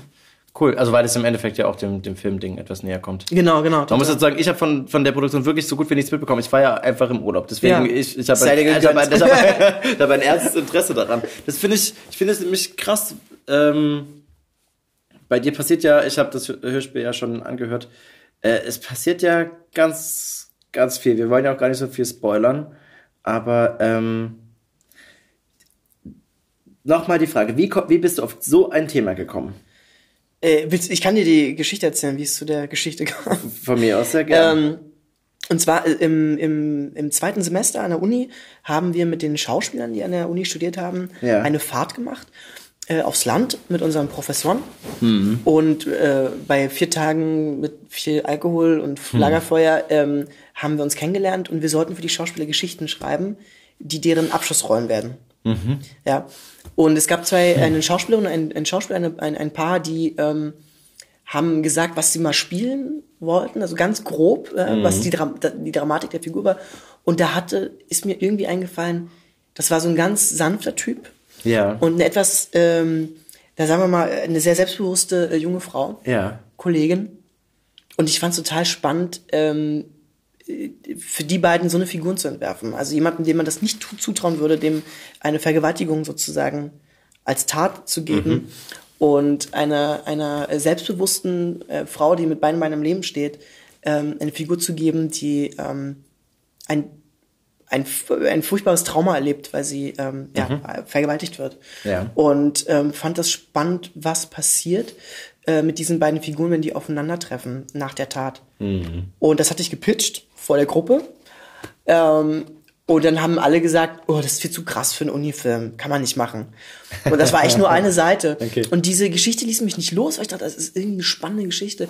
Und als ihr dann auf mich zukamt irgendwann, ich soll doch mal was äh, einreichen Mhm. für, für, als, als, ja, als Pitch, da war ich dann ganz überrascht, als es hieß, Das wieder äh, hoch. Ja, cool. Das, ich, weil ich finde das auch eine äh, zumindest äh, ungewöhnliche Herangehensweise an die Geschichte oder an, an, an das, dass man eigentlich sehr viel Zeit nach dieser Sache verbringt und nicht das irgendwie als Ende von etwas hat oder so, was ja oft auch passiert in, in Geschichten, dass das so ein oh, dritter Aktbums ist und man ist dann relativ schnell wieder raus, sondern es ist so, kommt am Anfang halt und jetzt deal with it. Ja, ja. so. Ja, genau, das, was du sagst, dieses Deal with it, äh, das fand ich total interessant, weil es gibt, also es, ich meine, gerade wenn man Press liest und jetzt gerade mit der ganzen MeToo-Debatte, man hört immer von, von Missbräuchen und, und Ja. Vergewaltigungen, die stattfinden. und denkt sich, scheiße, die Opfer, die Täter ab ins Gefängnis. Aber was mit den Menschen danach passiert, da wird eigentlich so wenig drüber geredet, wie das Opfer sein ganzes Leben lang unter dieser Erfahrung leidet. Ich habe auch mit äh, Freunden und Bekannten gesprochen, die ähnliche Dinge erlebt haben. Und es begleitet dich einfach dein ganzes Leben lang. Du wirst es nicht los. Aber nicht nur als Opfer, sondern auch als Täter. Ja. Ähm, und das mag jetzt irgendwie komisch klingen, weil klar, der Täter hat das irgendwie äh, geplant und gemacht und ist schuldig. Ähm, er soll mit seiner Tat leben und daraus ähm, ja im besten Falle vielleicht in vielen, vielen Jahren lernen können. Ähm, und trotzdem äh, muss dieser Mensch ja auch mit einer Schuld leben. Ist ja trotzdem noch ein Mensch und kein Monster. Ich glaube, man neigt schnell dazu, jemanden, der ähm, Vergewaltiger ist, schnell, ähm, also man, man entfremdet den, die Person dahinter, indem man die Tat sozusagen raufstempelt auf die Person, sagt, das ist der Vergewaltiger and that's it. Ja. So. Es ist ja wie, wie mit irgendwie allen Tat, Taten oder Strafen erstmal dieses seltsame, da wird ein Mensch verurteilt, vor dem Recht hat er das abgesessen, gesellschaftlich sitzt man sowas irgendwie nie ab. Total, ja. Und das ist dann so schwierig. Äh, du hast vielleicht doch auch äh, die Jagd gesehen. Ja. Das ist ja genau das Gleiche, wo dieser äh, Kinder, Kindergärtner ist, er, Ja, ne? genau, das Kindergärtner Kind, und das Mädchen, äh, ein, eins seiner, seiner Kinder sagt ja dann, er hätte sie äh, komisch angefasst und, und so. Mhm. Und dann kommt das Gerücht auf und man weiß es im Film nicht so richtig, aber die Vermutung liegt schon sehr nah, dass er das nicht gemacht hat. Er hat es schon nicht gemacht. Ja. Und wir erleben einfach die ganze Zeit, wie die ganze Gesellschaft sich so gegen ihn dreht. Und das, Hm. das ist total abgefahren. Also ist das gleiche Prinzip eigentlich auch bei dem, bei, bei der Vergewaltigung, wie es äh, in dem Hörspiel ist. Äh, Total, äh, bloß mit dem Unterschied, dass unser, dass der junge Mann Ja, tatsächlich ja, ein Vergewaltiger ist, ne? Richtig. Ähm, aber du hast es total richtig angesprochen, weil wenn man sich einen Krimifilm anguckt im, im Fernsehen, Mhm. wird, also es gibt einfach viele Geschichten, in denen Mörder sogar Hauptfiguren sind. Das Parfüm ist ein gutes Beispiel. Ja, ja, ja. Es gibt aber, und ich meine, ein Mord ist nicht weniger schlimm als eine Vergewaltigung. Mhm. Ähm, Und trotzdem äh, gibt es einfach wenig Geschichten oder kaum Geschichten, die einen Vergewaltiger als Figur erzählen. Ja, da hast du Als recht. agierenden Menschen, der denkt und fühlt. Ja. Auch wenn er, was auch immer er gemacht hat, oder sie, äh, ist er trotzdem noch ein Mensch. Aber ist das, äh, also hast du herausgefunden, woran das liegt? Ich glaube, dass das ein, dass es genau daran liegt, dass es eben zu wenig Dialog gibt über diese Thematik. Mhm. Und auch jetzt in, im Zuge der MeToo-Debatte ähm, kommen wir, glaube ich, ganz schnell in so, ein, in so eine, wie sagt man, Kategorisierung oder so, so ein Labeln. Also ganz schnell Ja. wird gelabelt. Und ähm, um aber zu verstehen, warum eine Tat begangen wird in der Gesellschaft, eine Straftat, Mhm. glaube ich, muss man einfach kapieren, woher das kommt. Weil natürlich Mhm. kein Mensch vergewaltigt aus, aus Jux und Laune. Also, beziehungsweise, äh, was hat dieser Mensch für eine Mhm. Geschichte erlebt und was hat, wurde ihm angetan, dass er anderen Menschen das antut? Ja, ja. Und ich glaube, das ist, da fängt es an, wenn man sich mit der Thema, also wenn man das, wenn man, wir müssen einfach tiefer in die Gesellschaft gucken, warum gibt es denn so viel Übergriffe, warum gibt es Vergewaltigung, was können wir denn in der Gesellschaft ändern, damit Ja. das nicht passiert? Man muss ein bisschen mehr darüber reden, damit es auf dem Schirm bleibt. Und Ja. es ist, ja, das, das, das finde ich krass. Das, ist, äh, ein ähnliches Thema, was mir so von tabumäßig untergekommen ist, sind Fehlgeburten. Was ich überhaupt nicht wusste, dass wahnsinnig viele Frauen auch Fehlgeburten haben und viele Frauen damit sich ganz alleine fühlen am Anfang, Ja. bis sie dann mal sich etwas umhören und merken, nee, das ist, das ist zwar nicht die Regel, aber es ist überhaupt nicht selten. Und da gibt es aber gar kein öffentliches Bewusstsein dafür. Und irgendwie Ja. gibt es dann immer einen Hauch von dreckig oder komisch. Und, Man will's und nicht anfassen, genau, das Thema, ist, ne? Das ist ganz Es ist so, seltsam. ja. Aber ich finde das ähm, bei dir, das finde ich interessant, wie du das gelöst hast, dass wir der Figur ja etwas folgen können. Ähm, ich, weil du vorhin meintest, äh, die Täter haben das ja vielleicht geplant und so. Er hat es ja nicht geplant.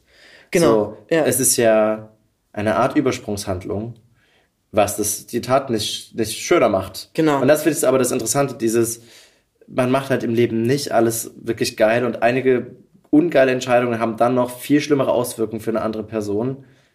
Aber es, wie gesagt, ich finde es schön, dass sie dann damit leben müssen. Das, das Ja. ist eine, eine gute Entscheidung gewesen, glaube ich. Ja? Wie, wie hast du denn da recherchiert dazu? Das ist doch krass. Ähm, ich, äh, genau, also für mich war es ganz wichtig, eine Figur zu erzählen, eine Figur zu erzählen, keinen Täter, zu einer Ja. Vergewaltiger-Kategorie, sondern eine Figur. Und diese Figur hat selber Gewalt in ihrer Kindheit erlebt, äh, ähm, weil ich das plausibel fand und wichtig, dass man eine Geschichte gibt.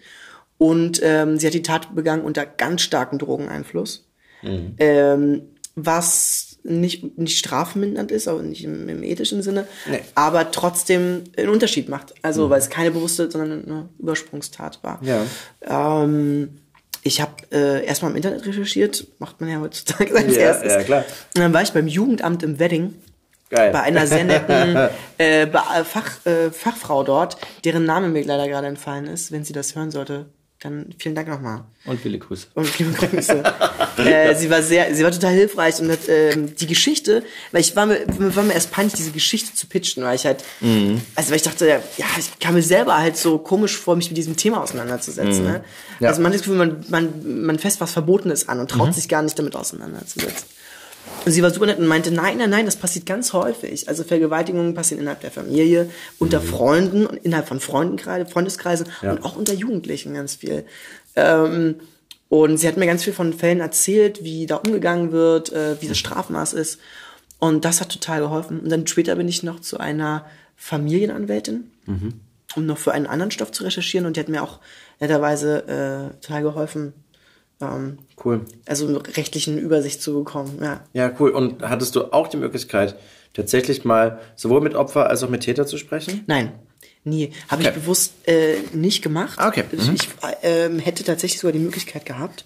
Ähm, und ich habe es nicht gemacht, weil ich dachte, okay, wenn du diese Geschichte erzählst, du darfst dir keine äh, Statistiken im Internet durchlesen. Das habe ich nicht gemacht. Du da, ähm, ich habe versucht, mich so, so Mhm. unwissenschaftlich wie möglich dem Thema zu nähern, sondern Mhm. nur über zwei Figuren zu erzählen. Interessant. Und ich wollte keine Figuren aus der Realität nehmen, sondern ich wollte zwei ganz individuelle, fiktive Charaktere. Ja. Dann versuche ich das mal eine, eine Spur noch abstrakter zu verstehen. Wie bist du dann vorgegangen? Du hast jetzt, du hast ja ein, ein Thema, du Mhm. hast zwei Figuren, du weißt ungefähr, worauf es hinausläuft. Es Mhm. sind aber jetzt ungefähr noch Millionen Möglichkeiten, diese Geschichte zu erzählen. Total. Mhm. Ähm, ich hatte, da bin ich von außen äh, reingegangen. Ich, hatte, ich wusste, wo es spielen sollte. Es war für mich, Mhm. war es eine graue äh, Neubausiedlung in einer Großstadt, einer undefinierten. Äh, Mhm. ich hatte so Orte wie, äh, naja, die Plattenhaus, äh, Plattenhaussiedlungen in, in Berlin-Marzahn im Sinn. Und als Kontrast dazu kommt unsere Hauptfigur aber vom, vom, vom Land, also vom Dorf Ja. und kommt dann in diese graue, triste Stadt. Und irgendwie hatte ich das als Bild und dann sind mir langsam die Figuren entgegengestolpert. Mhm. Ja. Machst du über Dialog, lernst du die kennen? Oder wie? Ähm, ja, ich habe tatsächlich äh, ein bisschen Dialog Mhm. geprobt, bevor ich dann geplottet habe. Ähm, aber es ging relativ schnell. Ich weiß, kann es gar nicht genau sagen. Wie waren diese beiden Figuren Ja, cool.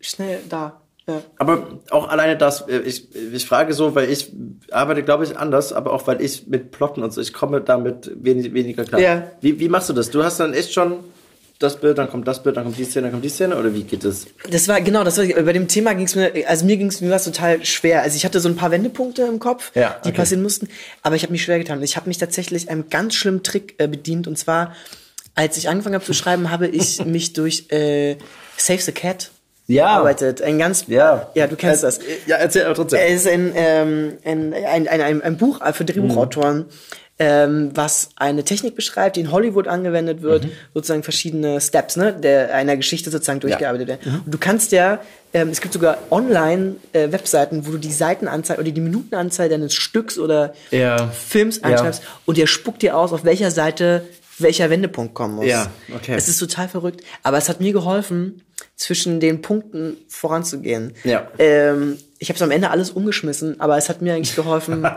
die Geschichte einmal runterzuschreiben. Das heißt, du hast am, am Anfang eine, eine sehr chronologische Anfang, ist ja immer noch chronologisch, aber Ja. wahrscheinlich nicht so zerstückelt. Genau, genau. Gehabt. Mhm. Genau, ich habe es klar reduziert, ich habe auch Szenen getauscht komplett, Mhm. aber ähm, das hat mir echt geholfen, tatsächlich. Krass. Das finde ich, äh, weil, weil ich habe äh, oft, ich, also zum Beispiel ich komme mit Treatments und Exposés mit diesen ganzen Vorstufen, Ja. komme ich weniger gut klar, wo man so Geschichten versucht, äh, auf zehn Seiten Papier hinzuschreiben. Ja, Ich ja. kann das meistens Leuten ganz gut erklären. Das reicht dann so für, wenn man will, für ein Exposé, wo man irgendwie noch so halt reinschreibt, das ist meine Intention, was ich erzählen möchte, das sind so grob die Figuren, das ist grob der Ort, so dass man die grobe Struktur gibt, das Mhm. kriege ich schon hin. Aber dann fällt es mir einfach leichter, sofort das Drehbuch zu schreiben. Ja. Weil ich irgendwie, ich weiß, wo es hingeht, ich weiß, wo es ungefähr anfängt Und ich weiß leider einfach nicht, was dazwischen genau passiert. Und das merke ich erst immer, wenn die Leute reden. Weil ich dann so merke, ah, die hat das gerade gesagt. Ja, wenn ihr das sagt, dann erleben wir das dann bestimmt später gleich nochmal. Aufschreiben. So. Irgendwann kommt diese Szene. und dann arbeite ich mich so durch und irgendwann merke ich, jetzt komme ich gerade nicht weiter und mache dann so dieses Inselhopping. Also Ja. solange ich halt diese ganzen Inseln habe, wo ich noch so hin will, Ja, ja. dann mache ich die Inseln halt größer und irgendwann verbinden sie sich schon. Genau, ja, aber das, ich glaube, das ist normal. Ich glaube, das, also das mache ich auch definitiv auch. Ja. Und ich ich habe, also ich glaube, dieses Studium hat mir einfach voll geholfen, ähm, was manchmal hat, dass du eine Geschichte liegen lassen muss und nicht vorankommt, das zu überspringen und knallhart zu sagen, okay, du bist in der Industrie und musst halt liefern. Äh, und diese komischen, ja, das stimmt. die eigentlich Drehbuchautoren hassen ja diese komischen Strukturformeln bei Mhm. äh, Geschichten. Also ich auch eigentlich. Aber manchmal helfen sie einfach. Ja, natürlich. total, also also- es gibt Gründe, weswegen irgendwelche Analysen sagen, äh, wann sich lohnt, einen Plotpunkt einzubauen Mhm. und wann nicht, weil sich das irgendwie auch gut anfühlt. Aber ehrlich gesagt ist das Geile doch, dass wir so viele Sachen ja geguckt haben und gehört haben, Mhm. dass wir intuitiv schon ganz viele von diesen Sachen irgendwie drin haben. Mhm. Dass wir dann irgendwie wissen, ah ja, irgendwie, es ist doch gerade langsam. Es muss gerade irgendwie Mhm. schneller kommen. Dann guckt man auf die Seitenzahl. Ja, du bist gerade sehr mittig, ne? Du müsstest eventuell mal Ja. zu Potte kommen und so. Und das natürlich ist das so. Das Geile ist ja, also ich glaube, es gibt keine andere Kunst auf der Welt, die so gut ähm, kritisiert werden kann vom Publikum, weil wir alle gucken Ja. Serien, Filme. Also Ja. jeder Durchschnittszuschauer ist hat die hat die Erzähltechnik so verinnerlicht, den Dreiakter Mhm, ja. mit Midpoint. Ähm, du musst einfach, der Zuschauer sieht so oder hört oder sieht sofort Fehler, weil Mhm. Ja. jeder halt Geschichten hört oder sieht oder liest. Ja. Und die sind immer gleich. Also es ist immer eine Symmetrie in der Geschichte. Und wenn die nicht da ist, Das stimmt. Ich habe äh, auch, das fand ich äh, auch interessant, weil ich darüber nie nachgedacht habe, dass, also im Endeffekt behauptet das ja jede Industrie von sich und das ist auch wahrscheinlich auch zu Recht, aber bei den Drehbüchlern, Buchlern ist das ja schon so, dass die, wenn es das Drehbuch nicht gibt, gibt's das Ganze danach nicht. Also ohne Text haben ganz viele Leute keine Arbeit. Und solange das alles noch so ein Gedankending ist, ist man noch so selbst der Herr davon. Und sobald das Zeug auf Papier kommt, fühlen sich auf jeden Fall ganz viele Menschen berechtigt und bemächtigt, auch Ahnung davon zu haben, eben weil man es doch auch geguckt hat und auch ein Gefühl dafür hat. Und äh, ich habe das zumindest auch aus Erfahrungen so an, an der Uni und so ist das dieses seltsame, jetzt ist es auf Papier und jetzt ist es so angreifbar und, und jetzt machen ganz viele Leute mit und versuchen da was mit beizusteuern. Ist dir das schon so passiert bei Sachen oder Ähm. hattest du so ein bisschen Narrenfreiheit? Ich glaube, ich bin dem relativ gut entkommen. Ja, cool. Ja, das Aber du hast total recht. Also es ist natürlich auch begegnet und es ist auch so. Also gerade in der Arbeitswelt, du hast halt Redakteure, Mhm. Ja. du hast Produzenten und es sind auch oft Leute mit Dramatur guten dramaturgischen Ja. Kenntnissen. Total. Natürlich. Ähm, aber oft auch nicht. oft sind es auch einfach Leute, die wirklich keine Ahnung davon haben. Ja. ja. Ja, und ich glaube ehrlich gesagt auch, dass dieses Gefühl, wenn man jemandem Geld geben muss für das Ganze, Mhm. dass man irgendwie das Gefühl hat, man müsse doch noch selber was auch dazu beisteuern. und dann sagt Mhm. Ja. man halt was und dann ist es vielleicht nicht so sinnvoll. Ja, krass. Oh. Wie, wie hast du das auch so erlebt? Also, Nee, ich habe ja gar nicht so viel äh, gefilmt. Ich habe also wurde ein Kurzfilm von mir Ja. äh, verfilmt, wo der Regisseur ganz viel übernommen hat äh, danach. Also ähm, beziehungsweise sehr viel verändert hat, was ich ganz schwierig fand, weil natürlich man schreibt ja eine Sache mit einer gewissen Logik dahinter oder mit einem gewissen Gefühl und man hofft es so zu schreiben, dass das jemand dann liest und versteht und natürlich interpretiert. Es ist ja immer der nette Prozess von ich gebe was ab und dann wird es irgendwie doch anders, als man denkt, aber schön. Und da war es ein bisschen so, dass ich äh, irgendwie gedacht habe, ja, die Grundgeschichte ist schon noch da, aber es ist halt schon sehr viel anders. Ähm, aber es, es war halt ein Studentenfilm und es, da, dafür macht man das ja, um zu lernen, wie, das, wie man zusammengeht. Und Ja. da habe ich einfach so gemerkt, ah, das ist interessant, dass, dass wenn jemand praktisch noch sehr unschlüssig ist, wie die Geschichte werden soll, wahnsinnig viel noch verändert hinten raus. Und wenn Leute schon eine stärkere Vision haben, das anscheinend noch stärker Mhm. wo drauf hinläuft, weißt du? Ich hatte ein bisschen stärkere eine Vision, deswegen hatte ich auch nach der dritten Fassungsgefühl, das da ist gerade ziemlich gut, was wir haben. Wir Ja. sind, glaube ich, noch eine Fassung und dann sind wir eigentlich da und er hat dann halt noch acht Fassungen danach geschrieben. Ja, krass. Also, ja. und es ist dann halt, das kann man machen. Aber Ja. ich finde das, glaube ich, nicht, nicht so sinnvoll. Man kann schnell verschlimmbessern, ja. Ja, ich, total. Ich glaube, auch in der Regie ist man, ich glaube, das ist, glaube ich, das Wichtigste, was man Regisseuren beibringen muss in der Filmhochschule oder an der Theaterschule.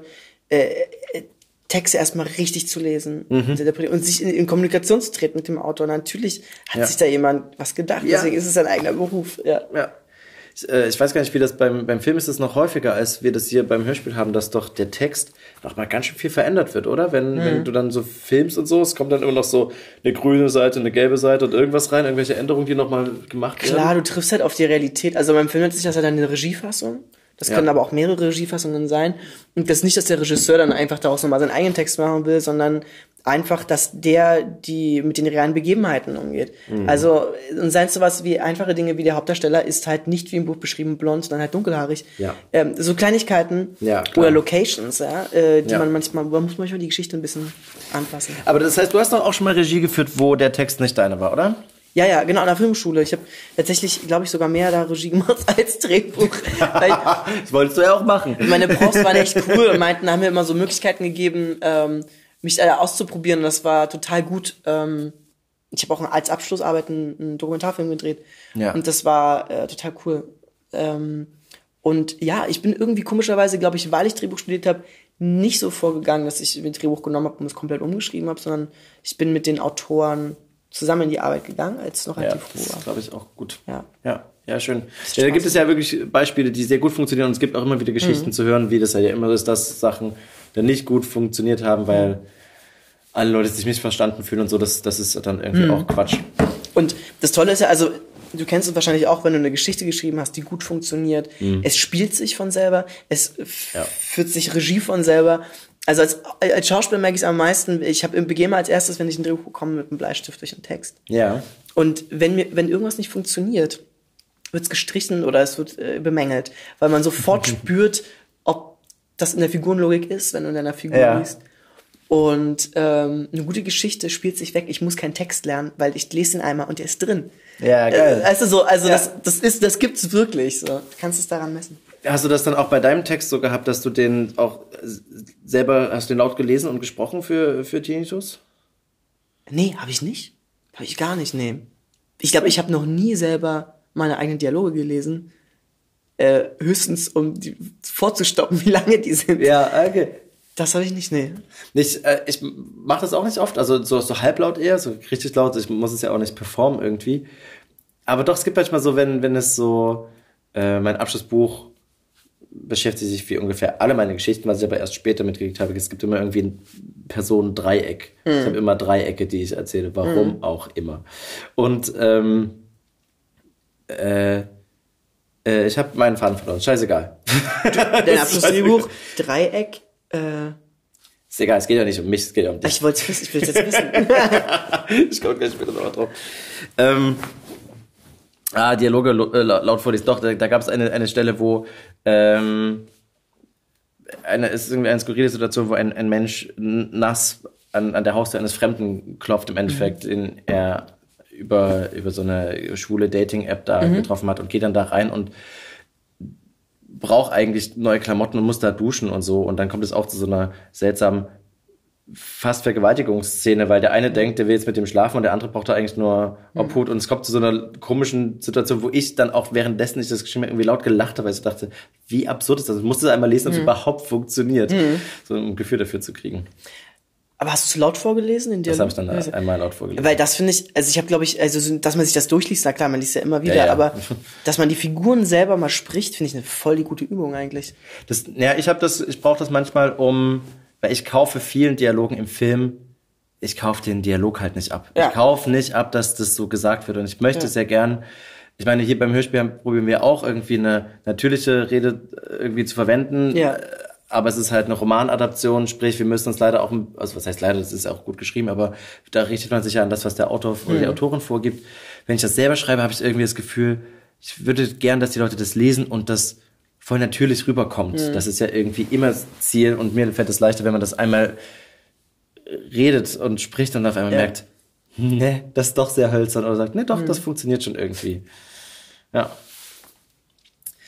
Aber dann das nächste. Dann hast du, du hast es geschrieben, hast du schon Leute im Kopf gehabt, die das machen beim Schreiben? Ähm, ja, ich hatte Leute im Kopf, dann aber auch manchmal absurde äh, Ideen, die, wo man weiß, das wird nicht klappen. Ja. Aber man hat äh, immer so Figuren oder so kre kreierte Ja. Persönlichkeiten im Kopf. Ja. Ich Und find, äh, ja, nee, Jonathan Berlin habe ich dann, ich glaube, ja, so ein, zwei Monate, bevor wir aufgenommen haben, haben wir uns wieder getroffen. Wir kannten uns so vom, von einem Film und vom sich so sehen. Und haben uns getroffen, um Bier zu trinken zu gehen bei einer Veranstaltung. Okay. Und dann ist mir seine Stimme aufgefallen, dachte, der würde eigentlich prima passen. Ist so krass, oder wenn das auf einmal so aufflasht und man Ja, denkt, ja, ja, ja, ja, danach habe ich gesucht. ja, total. Ja, weil der eine ganz sanfte Stimme hat. Und wiederum die Elisa Schlott, die ähm, das Mädchen spielt, äh, hat eine hat eine weibliche Stimme, aber die hat eine, eine Stärke in der Stimme, eine sehr Selbstbewusstheit, die ich wollte, damit die Rolle nicht von vornherein ein Opfer, also eine Opferrolle da wird oder im Spiel auch nach Opfer klingt.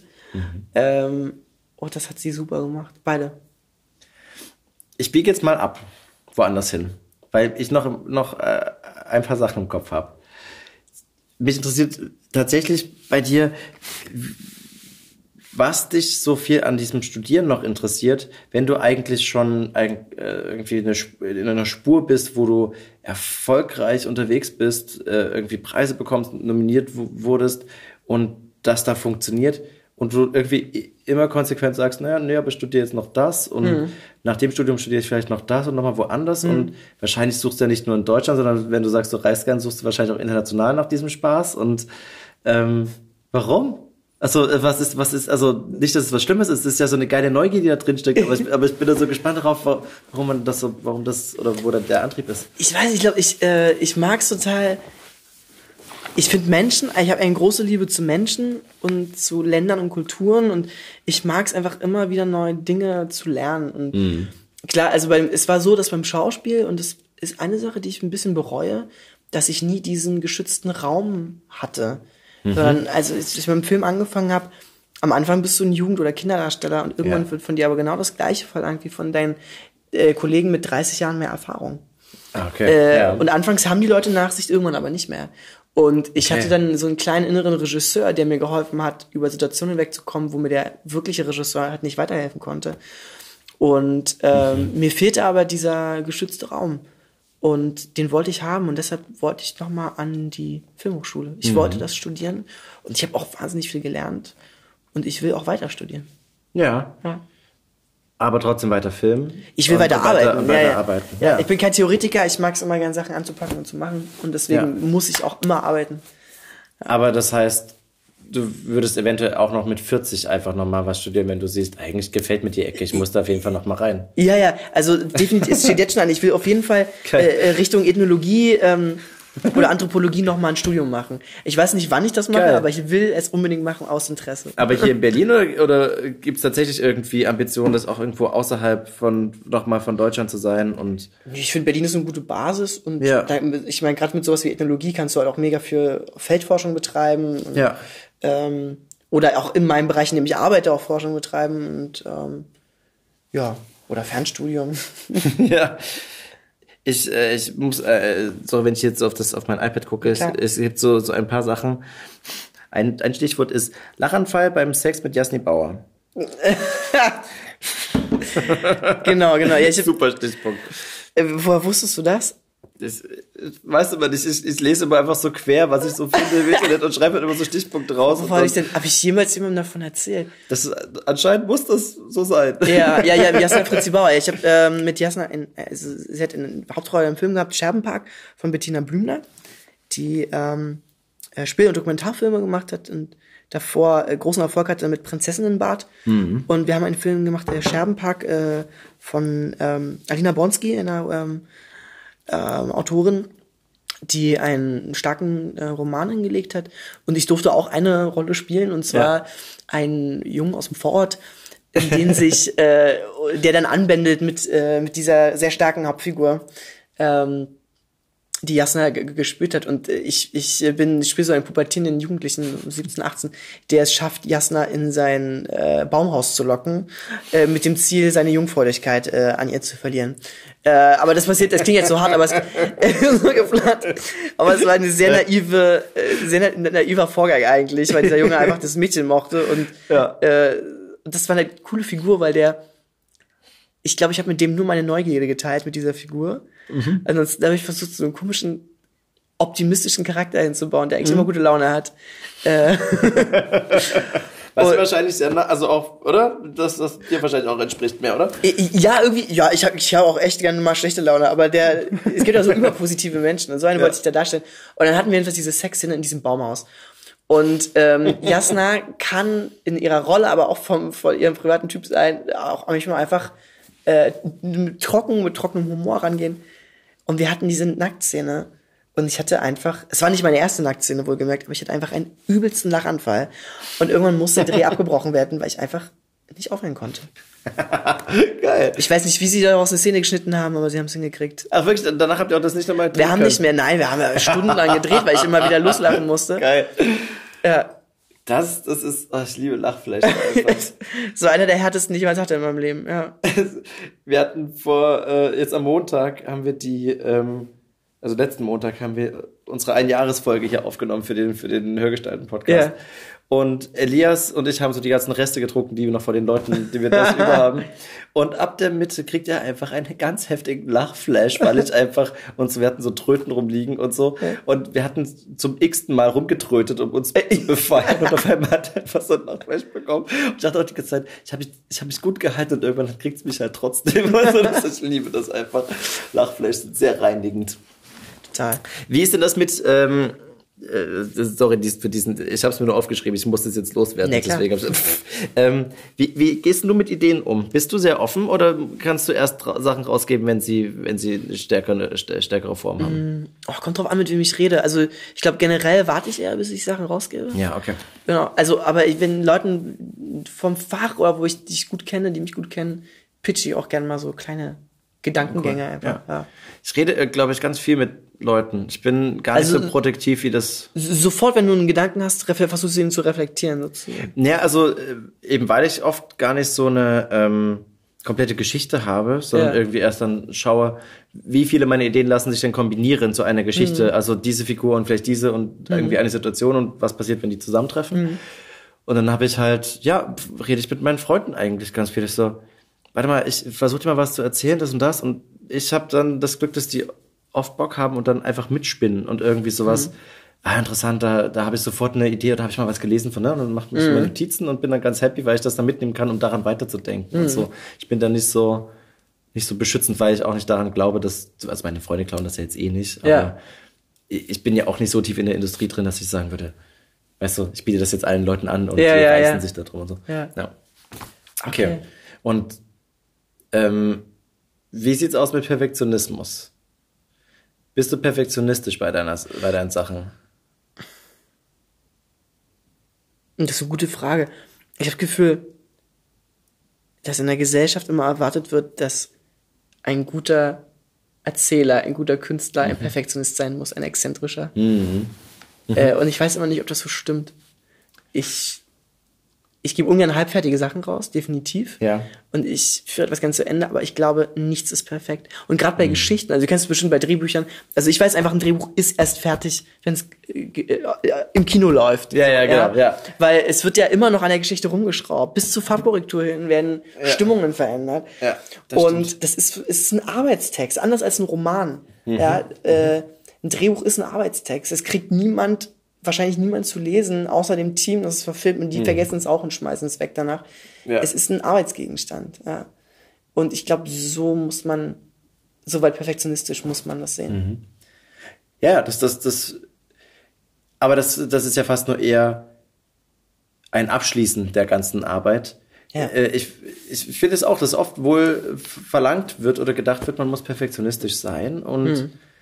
ähm, ich glaube, es, es kann ein, zumindest in mir gibt es einen relativ gesunden Pragmatismus, der irgendwann einfach sagt, Mhm. da- das gibt's jetzt einfach so raus. Ab jetzt müssen andere Leute entscheiden, ob das gut ist. Ja. Und die müssen damit arbeiten und, und ich bin sehr gern bereit, äh, Feedback entgegenzunehmen, äh, weiterzudenken, dann wieder neue Sachen zu machen Mhm. dafür. Aber es muss irgendwann so einen Punkt geben, wann, wo ich dann meistens das Gefühl habe, es ist halt jetzt fertig, kann jetzt so raus. Mhm. Das hast du schon. Oder denkst du eigentlich, wenn du das hinterher steckst, ah, nee, vielleicht doch nochmal daran nochmal daran? Nee, nee, es gibt den Punkt, wo ich sage, jetzt, genau, wie du, es muss jetzt jemand gegenlesen, es muss jetzt jemand Ja. seinen Senf dazu geben und dann kann man nochmal in die Diskussion gehen. Aber dieser erste Arbeitsprozess des, ich schaffe jetzt erstmal etwas Ja. und das soll jetzt erstmal in die Welt, äh, das gibt's. Ja, das, ich finde es auch echt wichtig. Also sonst verzettelt man sich doch so krass in diesen. Weil, wie gesagt, wenn, wenn man erstmal die Geschichte schreibt, es sind einfach alle Möglichkeiten noch da. Das ist ja das Ätzende auch irgendwie. Und es muss halt irgendwann einfach mal raus. Ja. Ich habe ehrlich gesagt ganz viele von den Sachen für die DFB muss man jedes Jahr mit einem 90 Minuten abschließen. Und äh, also mit einem 90 Minuten Drehbuch komplett. Also du musst 93 Minuten schreiben. Alter, Schwede, wirklich? Mhm. Ja. Unglaublich. Und zwischendurch habe ich dann nur äh, ganz wenige kleinere Sachen gemacht. Also wir haben halt viel so Seminareinheiten, aber halt pro Jahr wird ein 90 Minuten geschrieben. Krass. Wow. Und ähm, das ist halt, das ist halt so krass, vor allem wenn man irgendwie nebenbei arbeitet, wo für das Studium eigentlich nicht ausgerichtet ist, weil man relativ viel Präsenz hat. Äh, da ist mir das durchaus passiert, dass ich nicht so viel Zeit hatte fürs Schreiben, wie man das hatte. Und ich liebe das total, in so ein Chaos zu stürzen, wenn man so merkt, man hat irgendwie nur noch vier Wochen. Und dass ich dann so die Nächte einfach durcharbeite, wo ich dann sehr gern das Zeitgefühl verliere irgendwie und dann Total. Leute einfach früh anrufen und man sagt, nee, ich muss jetzt mal ins Bett gehen. Ich Ja. habe jetzt gerade geschrieben oder so. Bist du ein Nachtmensch oder ein Morgenmensch? Total. Ich arbeite Nacht. auch gerne in der Nacht, ja. Ja. Ist irgendwie geil. Ich mag das, wenn man eigentlich weiß, es ist gerade, es passiert gerade nichts. Ja, anderen Leute wenn die Welt. Aber Ja, dann du, kennst du das wahrscheinlich auch, dass ich mag das total zwischen Weihnachten und Neujahr. Mhm. Oder an Weihnachten oder an so Tagen, mich kreativ irgendwie auszuleben, weil man hat das Gefühl, man passt nichts. Man hat kein gutes Wetter, was man irgendwie nutzen Ja. muss. Man kann einfach sich mit, mit seinen Geschichten auseinandersetzen. Wie ist denn das mit Träumen bei dir? Äh, träumst du Sachen? Also führst du so Traumtagebuch oder so ein Kram? Nee, sowas nicht, aber ich träume. Doch, ich träume. Ja. Fließt, das auch in deine Geschichten ein? ja, ab und zu. Aber jetzt nicht, also eher so stimmungsmäßig, jetzt nicht Ja, konkret. ja, das verstehe ich. Bei dir? Ja, auch. Also ich, ich, meine Träume sind echt sehr. Ich habe manchmal sehr reale Träume Mhm. und äh, brauche danach Momen, kurz Momente, um ehrlich gesagt wieder zu checken. Also ich check schon, wo ich bin, aber die Stimmung ist noch echt da und ich Ja. fühle das so richtig mit und ich versuche eigentlich dann, mir diese Situation aufzuschreiben, weil ich dachte, es hat mich so krass gekriegt, es Ja. muss doch eine tolle Situation sein und oft verstehe ich sie leider nicht Ja, ja, mehr ja, genau. und, und kann es nur noch so theoretisch nachempfinden, was da so passiert ist, aber es Hast du dir mal ein Diktiergerät auf deinen Nachttisch gelegt? Ja, aber ich meine, da liegt ja auch ein Handy rein, theoretisch kann ich ja auch da diktieren. Stimmt, stimmt, stimmt. Aber macht's dann nicht, ne? Irgendwie. Nee. Weil ich habe das auch immer mal vorgenommen, das zu machen. Es gibt auch so Musiker, die dann nachts irgendwie ihre Mhm. Melodien da einpfeifen. Ähm, aber nee, habe ich auch noch nicht gemacht, ey. Das ist, ich, ich finde, Träume ist irgendwie was krasses. Ich hatte auch schon mal dieses, dieses schreckliche Ebenenträume, wo man im Traum träumt, dass man träumt, dass, Dass man träumt. träumt, Und das ist total ätzend. Ich hatte mal sieben Ebenen und ich habe das, das war, das war super unangenehm. Und das, das war, als sollte so ein erholsamer Mittagsschlaf werden. und hab, ähm, äh, das war sogar schon in der Wohnung, wo du warst. Ja. Da- Das war aber da noch eine, eine WG.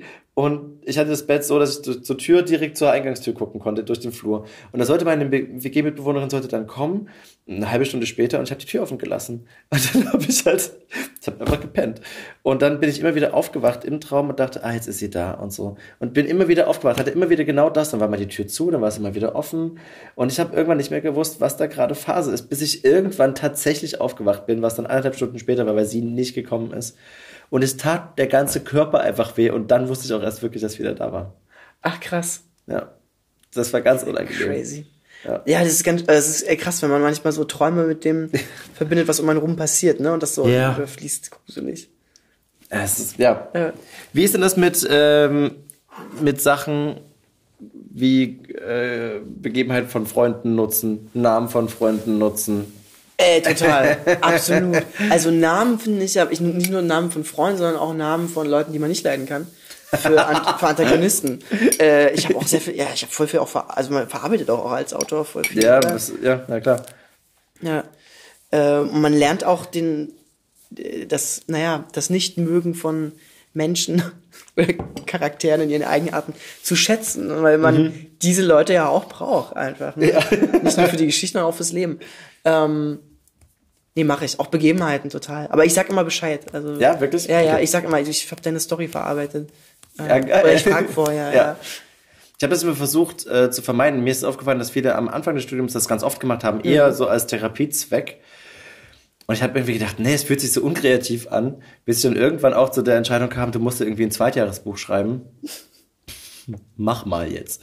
Und wo ich dann irgendwie so, okay, scheiße, du musst jetzt irgendwas kommen und da habe ich dann auch was aus meiner Familie genommen. Wo ich dann aber auch nur gemerkt habe, ich finde die Grundsituation spannend und entfremde das eh ganz viel und es hat jetzt nichts mehr damit zu tun, aber es gab so eine Grundidee, die da Ja, rauskommt. ja, so. ja. Ah, spannend. Aber ich tue mich schwer mit Namen. Also hast du irgendwie einen geilen Trick, wie man einen Namen, wie man gute Namen für seine Figuren hat? Nee. Es gibt so Namen, Namensgeneratoren. Ja, den benutze ich immer. Ja, aber ja, ich, auch. ich musste aber immer zehnmal durchklicken, bis ich dann irgendwann, der könnte gehen und der könnte gehen. Ich, ich finde, Ja. mit Namen kann man so viel falsch machen. Total, ja, ja, auch vor allem, wenn man mal recherchiert, was Namen bedeuten oder herkommen, Ja. da kann man echt ins Fettnäpfchen treten, ja. Ähm, nee, aber ich, ich, ich lasse mir auch Zeit mit Namen. Also, es dauert, dauert. Ich, das finde ich immer das Faszinierende, wenn man so eine Schnellrunde hatte in der Uni und Mhm. alle hatten irgendwie so einen Namen parat und ich war immer mit so, ähm, ist eine Frau und ein Mann. Also weißt du, ich war immer so mit Geschlechtern eher unterwegs. Und aber, dann magst du dir nicht einen Namen geben? Nee, bin mir unsicher. Sicher, ja, ja. Nee, Ah. ja, gerade wenn man auch eine Verbindung zum, zu dem Namen hat, Ja. dass die, die Haltung der Figur ja irgendwie auch ändern kann. Äh, ich, ich schaue hier noch gerade durch, ob ich noch irgendwas Mhm. auf meiner Liste habe. Ja, das finde ich mir auch noch interessant. Du guckst, wenn dein Film präsentiert wird äh, und eine Premiere ist oder so, guckst du nicht auf den Film, sondern ins Publikum? Ja, ja, häufig. Und zwar hat Das ist mich, eine voll gute Idee. Es hat mich eine Regisseurin draufgebracht, mit der ich äh, meine ersten Filme äh, gemacht habe. Und die meinte, ja, ich, ich guck immer ins Publikum, guck, wie die Leute reagieren. Ich meinte, ja, ich auch, ich mache das total gern, ich finde das total spannend. Ähm, zum einen, weil man ja, also wenn ich spiele, äh, es mir total schwerfällt, viel mich selber anzugucken. Gucke ich halt weg und wo guckt man hin zu den anderen Leuten. Aber gleichzeitig ist es auch toll zu sehen, was, was das, was, was du machst, was das, du siehst das ja in den Gesichtern der Menschen, was es bei denen auslösen kann. Und das ist eigentlich die, eine Frucht, die man sich aus einer Arbeit wünscht. Ja. Gibt es denn ein Projekt, was dich schon irgendwie länger begleitet, wo du sagst, ich will das unbedingt mal machen, aber es kommt, du kommst nie dazu oder es gibt irgendwas, gibt, gibt es da irgend, irgendwas? Ja, ich glaube, es gibt einige. ähm, ja. ich, ja, ich versuche, gerade versuche ich seit äh, mein Abschlussdrehbuch, mit dem ich abgeschlossen habe an der, an der Hochschule, Ja. zu machen. Und es sind anderes, andere Projekte gekommen und andere Geschichten danach, die funktioniert haben. Ja. Und das irgendwie nicht. Und ich bin dran, ich komme immer ein Stückchen vorwärts, aber ich will Okay. das irgendwann machen. Ja. Kannst du erzählen, worum es da geht? Ja, es ist, äh, es geht nicht um Vergewaltigung, es geht um Inzest. Innerhalb der Familie. Äh, zwischen zwei Geschwistern. Und ähm, ja, da bin ich dran. Und das ist schon echt eine lange Reise mit dieser Story, äh, aber es wird nicht greifbarer. Okay. Mal gucken. Krass. Und dann, das ist eine Sache, die ich immer frage, weil ich sie äh, schön finde. Wenn du morgen aufwachst und dein Konto hat 15 Nullen mehr da drauf, du hast einfach keine Geldsorgen mehr, was würdest du da machen? 15 Nullen. Na, ist scheißegal. Das ist auf jeden Fall, Menge. man kann es nicht ausgeben. Ich würde, ich würde, glaube ich, erstmal unter, innerhalb der Familie teilen. Das wäre mir ein Bedürfnis, weil die mich mal sehr unterstützt haben. Ja. Und ganz ehrlich, ich würde erstmal drei oder vier richtig geile Projekte machen, die ich immer machen wollte, würde die selber produzieren, würde allen Leuten, die, die ich zusammengearbeitet habe, die mir toll gefallen haben, würde ich damit einspannen und gut bezahlen. Und von dem restlichen Geld würde ich, glaube ich, reisen. Geil. Das heißt schon, du würdest ein bisschen, bisschen äh, schon weitermachen, aber schon auch anderen Kram.